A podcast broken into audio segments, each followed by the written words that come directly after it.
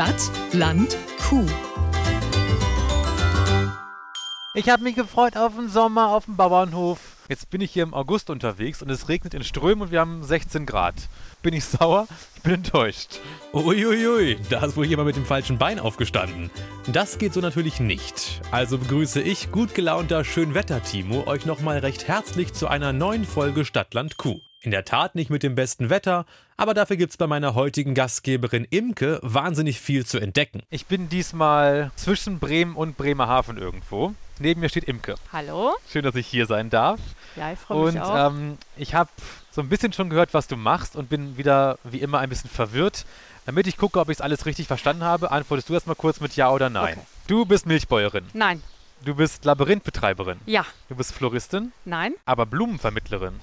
Ja, Du bist Ackerbäuerin, nein, Klimaforschungsprojektpartnerin, ja, Imkerin.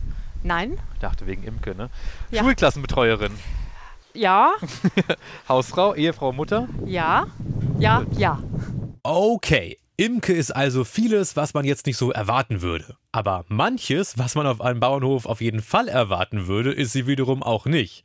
Zum Beispiel ist sie keine Milchbäuerin. Aber wir stehen doch gerade im Kuhstall. Genau, aber ich bin gelernte Landwirtin, Ja. das schon. Aber bei uns werden unsere Ladies hier von meiner Schwägerin betreut. Das alles, was du gerade aufgezählt hast, das sind äh, spezielle Bereiche und jeder in der Familie hat einen speziellen Bereich. Also deine Schwägerin macht die Milchkühe. Genau. Wer ist denn hier noch auf dem Hof alles unterwegs? Mein Mann, der ist zum Beispiel der Ackerbauer. Mhm.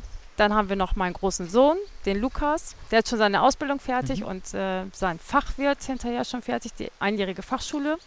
Der muss sich hier noch reinfinden, weil der wird jetzt nach den Sommerferien wieder weiter zur Schule gehen. Ah, okay. Das klingt trotz der ungewöhnlichen Aufzählung vom Anfang erstmal nach klassischem Familienhof. Aber die haben nur äußerst selten ein eigenes Maislabyrinth. Wie passt das zusammen? Naja, einerseits passt es ja schon auf den Bauernhof, weil ein Bauernhof hat ja in Norddeutschland ein Maisfeld oder Als mehrere. Futter für die Kühe Als einfach. Futter, genau, das ja. ist Futtermais. Aber warum müssen da Menschen durchrennen? Das ist, glaube ich, eher meine, meine Frage. Ja, genau. Also das kam so, das war in der Corona-Zeit.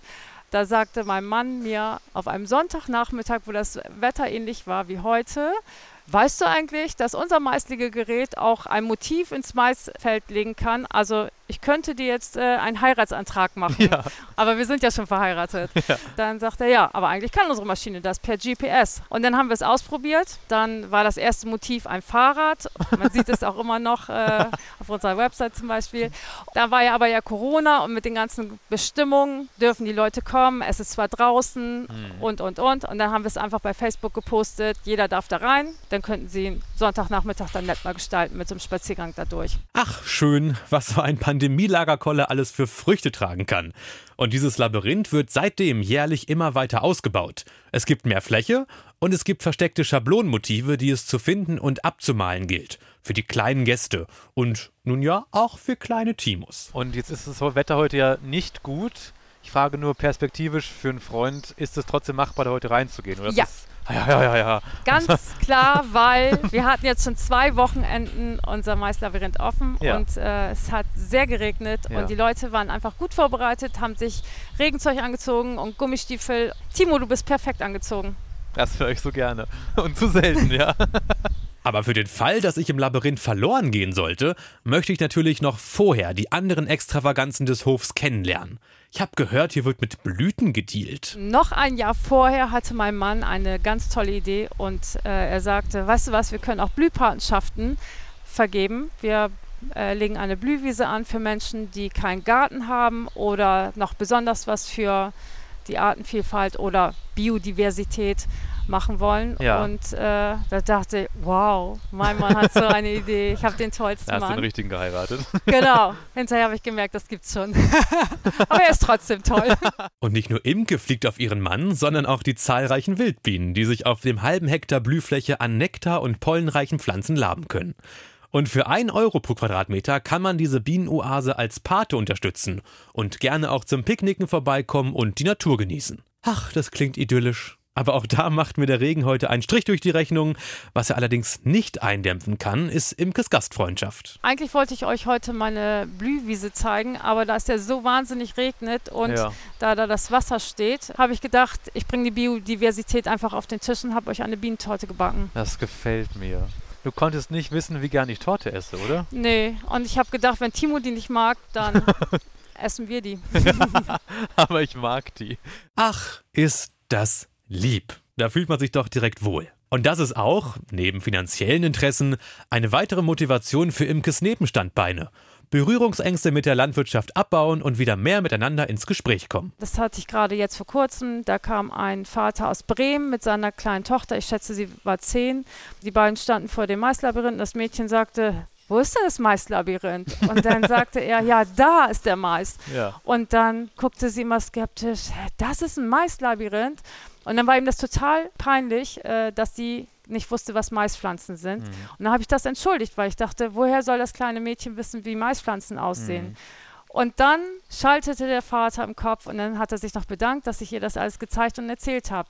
Zum Glück kennt sich Imke mit Blumen und Bienen und allem weiteren aus und teilt ihr Wissen. Mit Schulklassen, die vorbeikommen oder sagen wir mal auch mit anderen, die es nötig haben. Zum Beispiel frage ich dann jedes Mal, was muss eine Kuh machen, damit sie Milch geben kann? Und Ja. dann kommt die Antwort, fressen, saufen und der Bauer muss sie melken. Okay. Aber das ist nicht die Antwort, die ich eigentlich erwarte. Ach so. Timo, was muss eine Kuh machen, damit sie Milch geben kann? nicht, Ich war gerade froh, dass du es schon gesagt hast. Ich hätte jetzt auch gesagt, sie muss fressen, sie muss trinken. Ach so, ja gut, alle, ja, ja, ja. Die muss natürlich auch ein Kälbchen kriegen. ja! Ich hab's, ich hab's fast nicht gewusst. Oh, Timo, wenn wir jetzt eine Challenge gemacht hätten. Ich hätte sie wie immer gewonnen. Ja, Und um mein wiedergefundenes Wissen sofort zu festigen, schauen wir uns doch direkt mal die Kälbchen des Hofs an. Oder wie es bei Imke und ihrer Familie heißt. Kishis. Wie, wie sagt ihr? Wie gesagt, wir gehen jetzt zu den Kishis. Wenn mein kleiner Sohn, der ist 13, wenn der die Kälber füttern darf, also das macht er total gerne, dann sagt er, ich gehe jetzt zu meinen Kishis. Aber ist das jetzt ein Alter, wo der das nicht mehr cool findet, wenn du das im Podcast so sagst über ihn? Ich bin sowieso peinlich. Das ist doch mein Stichwort. Also sowieso immer, aber hier bei Imkes Kälbchen, also Kishis, fühle ich mich so wohl, da will ich endlich mit einer Peinlichkeit aufräumen, die ich schon länger mit mir rumtrage. werde bis heute nicht ernst genommen, weil ich mal von einem Kälbchen gebissen worden bin. Und man Ich wurde, auch. Ja, ja, ja, schön. Mir wurde dann, ich hatte Schmerzen, Mhm. ne, ganz, ganz dolle, wie wir alle wissen. Und dann wurde mir nur gesagt, das geht gar nicht. Weil die haben ja nur nur so eine Kauleiste oder was und dann mehr nicht. Ja, das höre ich Ja. auch immer wieder, aber die haben hinten, oben und unten Ja. Zähne. Alle sagen, die haben nur eine Kauleiste, aber hinten haben die oben und unten Zähne. Ja, und ich hatte meinen Finger da so in, der, in dem Kälbchen drin, weil das so genuckelt Ja. hat. Ist wie in einer Zange. Es ist wirklich, es ist, die Kreise schließen sich hier, es ist eine Genugtuung und ich möchte, dass das auf jeden Fall im Podcast drinnen bleibt. Das sind Erfahrungswerte. Das sind Und nicht- Erfahrungswerte. Ja, das ist ich nicht möchte keine ausgedacht. Namen nennen, aber derjenige hört vielleicht den Podcast jetzt. Ganz liebe Grüße an Uli aus Folge 31 an dieser Stelle. Aber wir wollen uns ja nicht nur mit alten Verletzungen oder Genugtuung beschäftigen, sondern auch mit den schönen Dingen wie Liebe und Romantik. Und genau das habe ich, glaube ich, im Stall nebenan beobachtet. Du bist ja offenbar Expertin auch für Bienchen und Blümchen. Ich kann es mir Genau. nur vorstellen. Ich weiß natürlich gar nichts. Aber die haben sich jetzt, glaube ich, ganz doll lieb gehabt und haben sich so die Hälse aneinander gerieben. Mhm. Wollen die jetzt ein Kälbchen machen? Das ist schwierig bei den beiden. Ach so. Weil, Timo, zweite Challenge. Guck mal bei den erwachsenen Kühen, was da Ja. los ist. Auf geht's. Eier gucken. Genau. Eier gucken. Imke, Ja. ich sehe jetzt nicht direkt Eier, aber da hängt was anderes runter.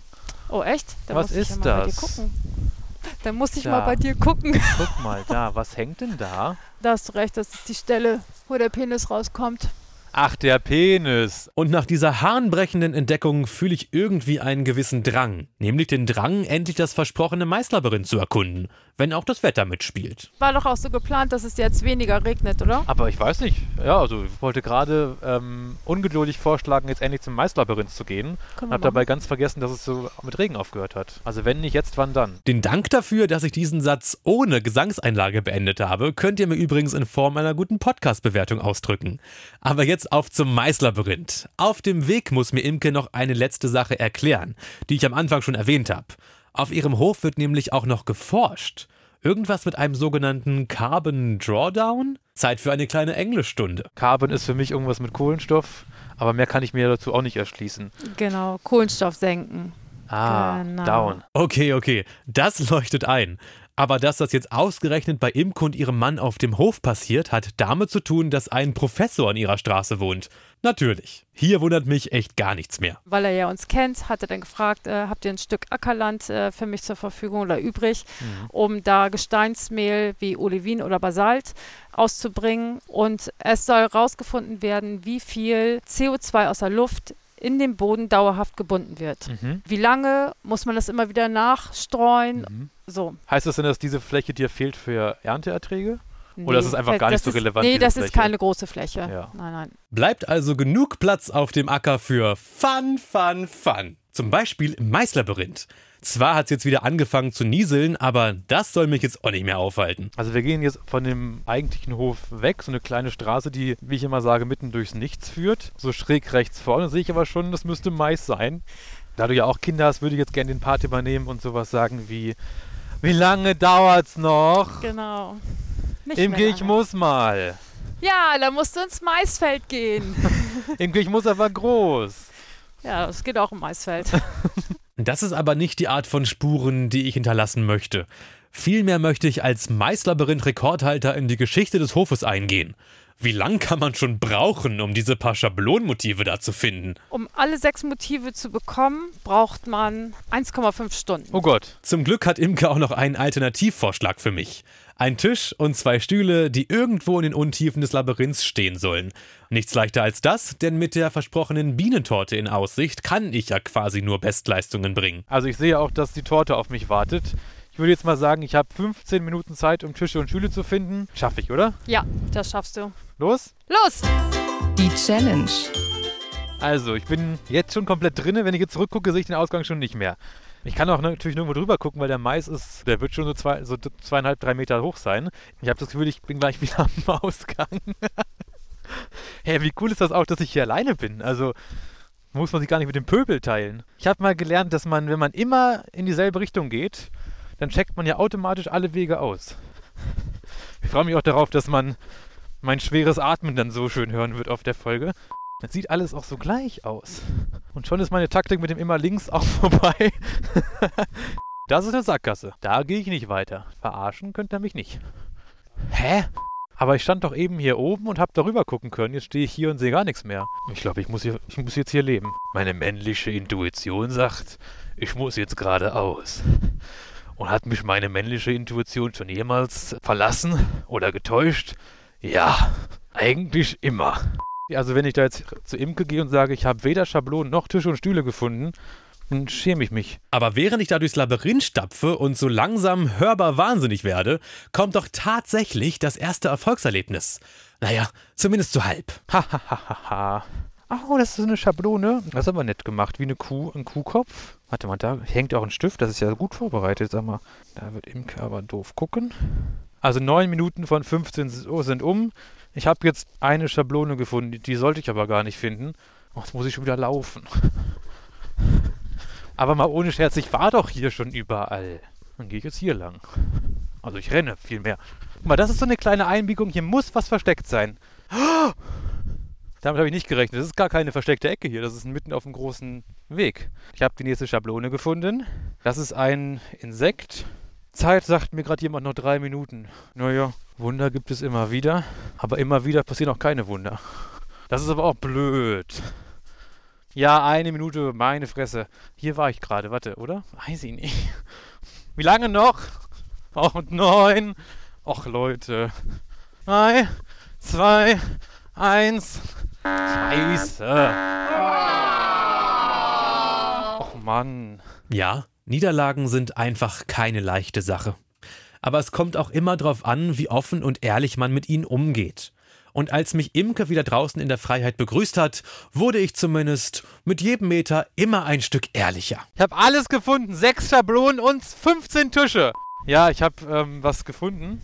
Ich habe jetzt keinen Tisch und keinen Stuhl gefunden. Nee. Aber können wir kurz festhalten, dass ich zwei Schablonen gefunden habe. Wow, das ist das schwerste Motiv. Das finden die meisten nicht. Mhm. Also mir macht sowas Riesenspaß. Könnte ich jeden Tag machen. Ich fand es super schwer. Ja. Also mir würde das richtig Spaß machen, wenn du sagst, man hat hier ein, zwei Stunden Zeit. Braucht man auch wirklich. Ja, also, Also jetzt, ich dachte, das ist doch übertrieben. Oder wird nee, man dann, also manche sind ja auch drei Stunden. ja, also ne? man wird da nicht rausgeholt nach der Zeit. Nee, ne? überhaupt nicht, gar nicht. Oder manche kommen auch raus und denken, äh, Mhm. hier? Wir sind noch gar nicht fertig. Ja, dann geht doch wieder rein. Echt, dürfen wir? Ja, es ist nicht wie im Schwimmbad, wo du jetzt noch 1,50 Mhm. nachschmeißen musst oder so. Was aber ganz ähnlich zum Schwimmbad ist, da kommt man aus dem Becken und freut sich auf die Pommes. Bei Imke komme ich aus dem Labyrinth und freue mich auf die versprochene Bienentorte. Aber wir können jetzt mal eine Torte essen. Oh, das ist jetzt für mich ein Grund, um schnell hier aufzuhören Ja. und zu sagen, ähm, toll, dass ich hier sein durfte. Hat Spaß gemacht. Schön, dass es dir hier Spaß gemacht Ja. hat und dass du keine Panik bekommen hast. Nö. Ich hätte halt gern alles geschafft, aber damit muss ich mich abfinden. Und ihr müsst euch damit abfinden, dass Podcasts zum Schmecken noch nicht erfunden worden sind und ich mir jetzt ohne euch die Torte im Kuhstall einverleibe. Aber immerhin sind und bleiben wir euer Podcast des guten Geschmacks, den ihr am besten auch beim nächsten Mal wieder einschaltet und bis dahin ordentlich weiterempfehlt. Vielen Dank und bis dann. Stadt, Land, Kuh. Eine Produktion von Milchland Niedersachsen.